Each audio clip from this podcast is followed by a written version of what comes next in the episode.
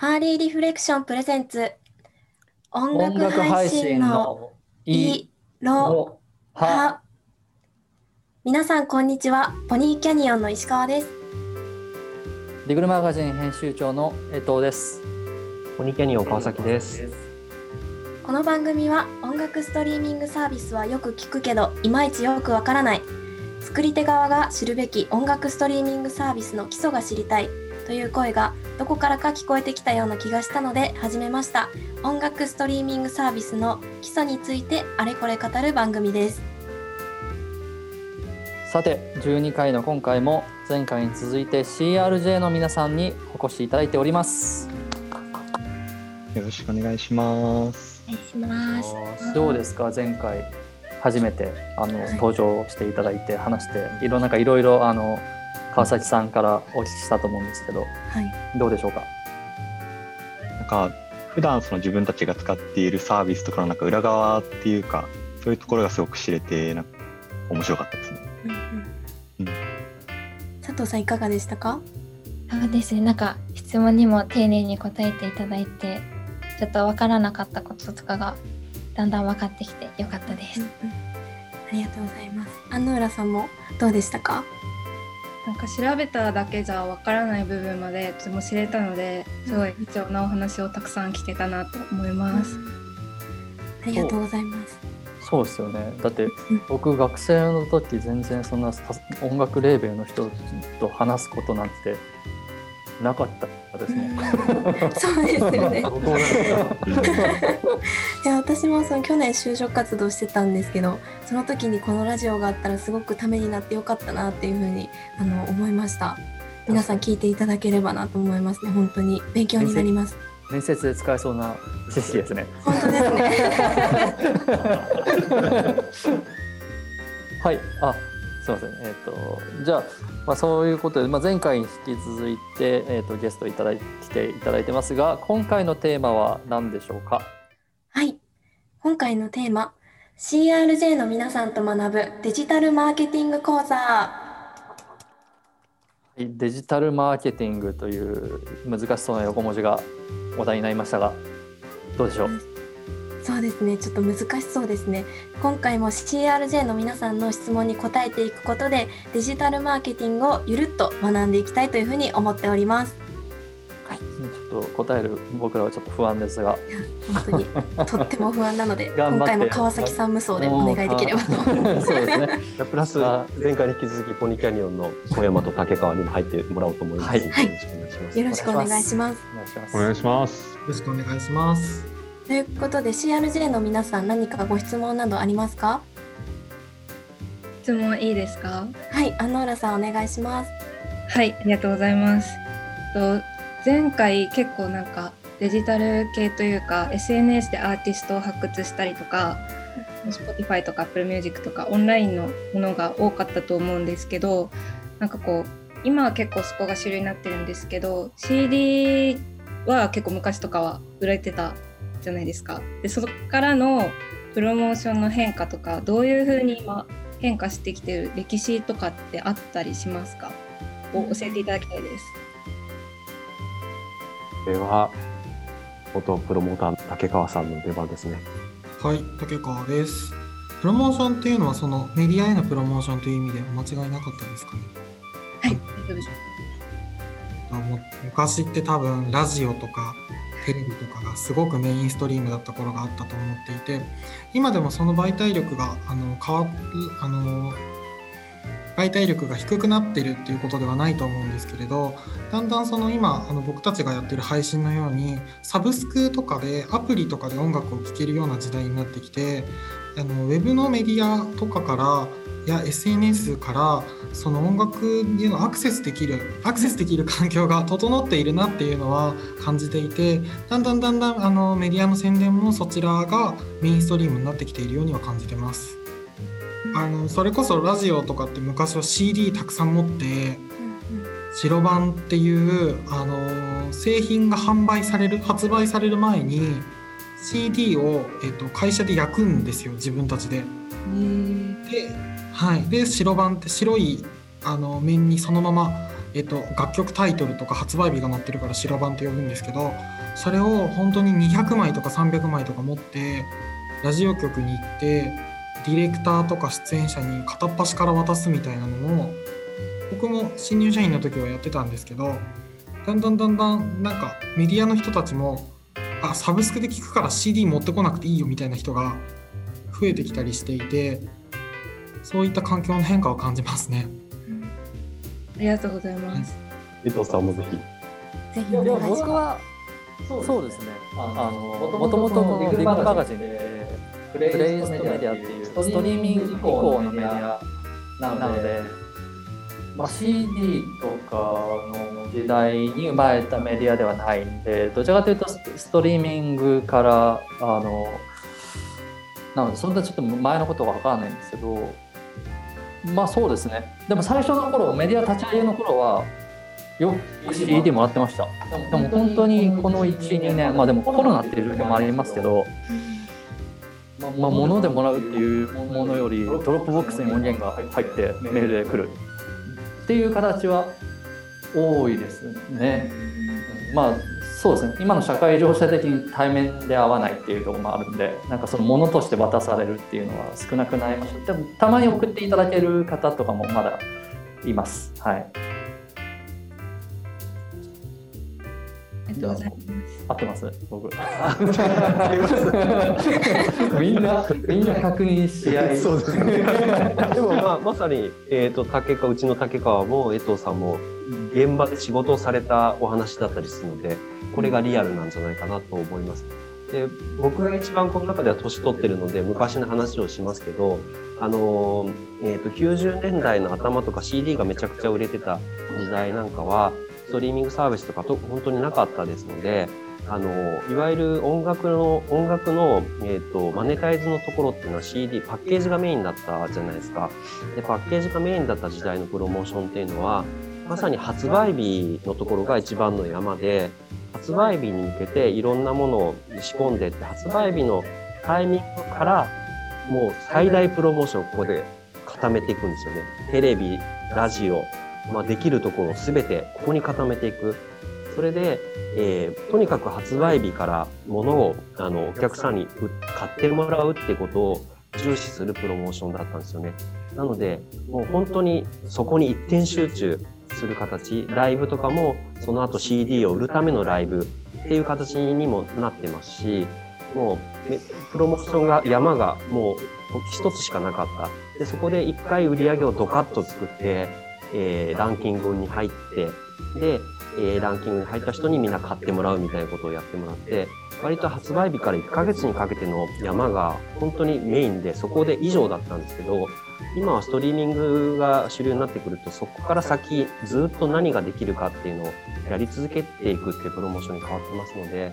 まあ、そういった意味では、えーマスメディアプロモーションの力が昔はめちゃくちゃ強かったんですけど、それがだんだんと SNS とかウェブメディアだったりとか、えその他の、えープロモーションに軸足が移っていった原因だったりはすると思います。ありがとうございます。なんか今のお話聞いて CRJ の皆さん他に質問などありますか？その利上げっていうのがその今はそのずっと長く続いているっていうことなんですか？そのストリーミングになったから。そうですね。あの、ずっと聞かれ続けていく。あの、1再生がまあいくらっていう形、まあちょっと生々しい話ですけど、そういう形で分配、えっ、と、がきますので、えーまあ、皆さんにとっては1日の中で、えー何回か触れるストリーミングサービスかもしれませんけど、それをか有料会員のみんなのところでまとめていくと、えー一曲、あの、ある曲がずっと細く長くずっと結局聞かれ、あの、聞かれていくんですよね。でそれがずっと続いていくので、あの、まあ、1再生いくらっていうものがずっと繋がっていく。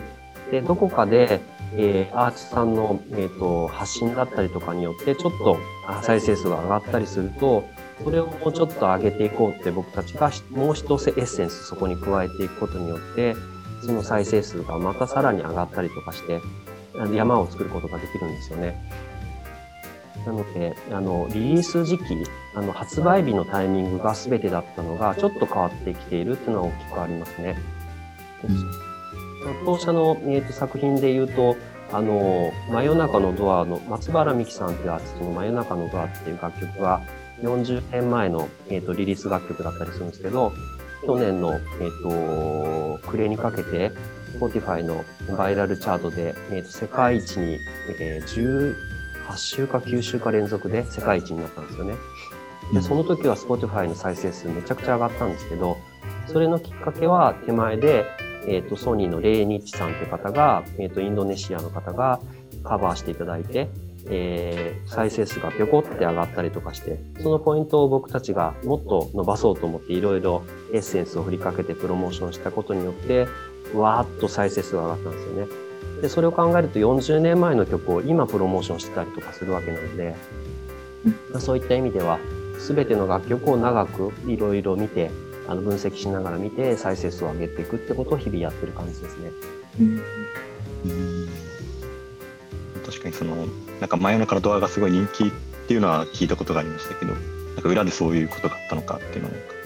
初めて知りました、結構口出してもいいですか？お願いします。すいません。なんかあの自分と同じ部署で働いてる人が今の川崎さんの話を受けてなんですけどあの出会った時が今新曲になるっていう言い方をしててすごくまとえているなって僕は思っていて昔の曲だったりとかあと海外の全然知らない曲でも TikTok で流れてきて耳障りがいいから調べて聴いてみたりとかそういう形であのいろんな楽曲に触れられる環境が整って音楽ビジネスが新しい形になれる時代だなっていうのはすごく感じています。すごくいい言葉ですね。出会った時にそれが新曲になる。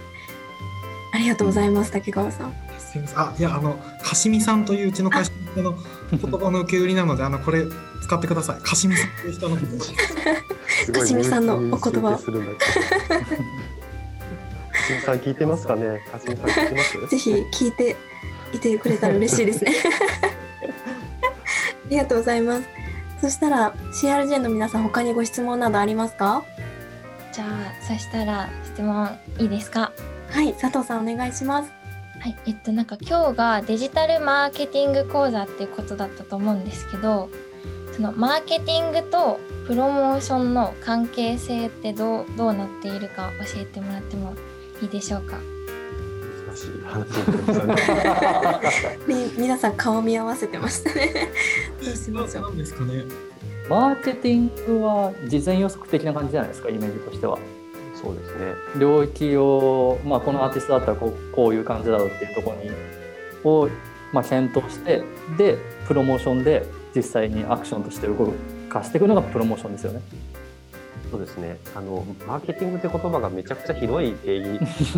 そうですね。あのあいろんなことが正解になると思いますけど、ここでいうデジタルマーケティングっていうのは、まあ、僕たちは意図してストリーミングの再生数につながるようなことにつながる、えー、分析をして、あの、ユーザーさんの特性を見て、あの、さっきお話したような DSP の分析をしたりとか、どういうとこに、えー、アプローチしたらより聞かれるんだろうみたいなことを、あの、分析して、えー、戦略を立てて、えー、実行するみたいなことを、まあ、総合的にデジタルマーケティングって言ってたりしますので、実際プロモーションの部分もマーケティングの一部だと僕は思ってたりはしますけどね。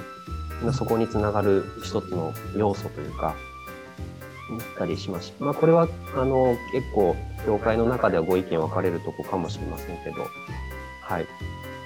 じゃあ、その輪っかがこう重なってる感じと思っていればいいっていう感じですか、いい？そうですね、重なっているし、重なってることを意識してますよね、絶対。うん、あのまあ、パッケージ CD を売るでもいいですし、ストリーミングで聴いてもらうでもいいですし、より作品を知ってもらって届けるっていうところの目的にしたプロモーションだと思いますので、全てはそこにつながっているとは思います。ありがとうございます。佐藤さん、大丈夫そうですか？大丈夫です。ありがとうございます。はい、ありがとうございます。ということで、なんともうお時間です。お、早かったですね、今回も。早かったですね。毎回このコーナーすごく早いですね、本当に。いや、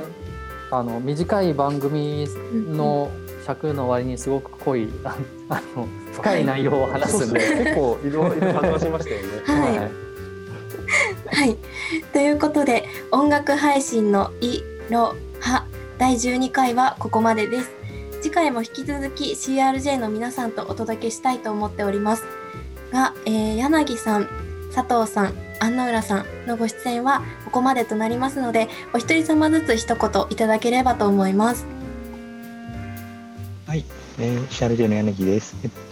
本当に今回、まあ、本当にデジタルマーケティングとかそういうところって複雑で、なんか外から見たら分かりにくいなって思うことも多かったんですけど、なんかすごく分かりやすい解説もあって、しっかり理解することが、はい、できました。ありがとうございました。ありがとうございました。CRJ 札幌スタッフの佐藤です。えっと、えっとなんか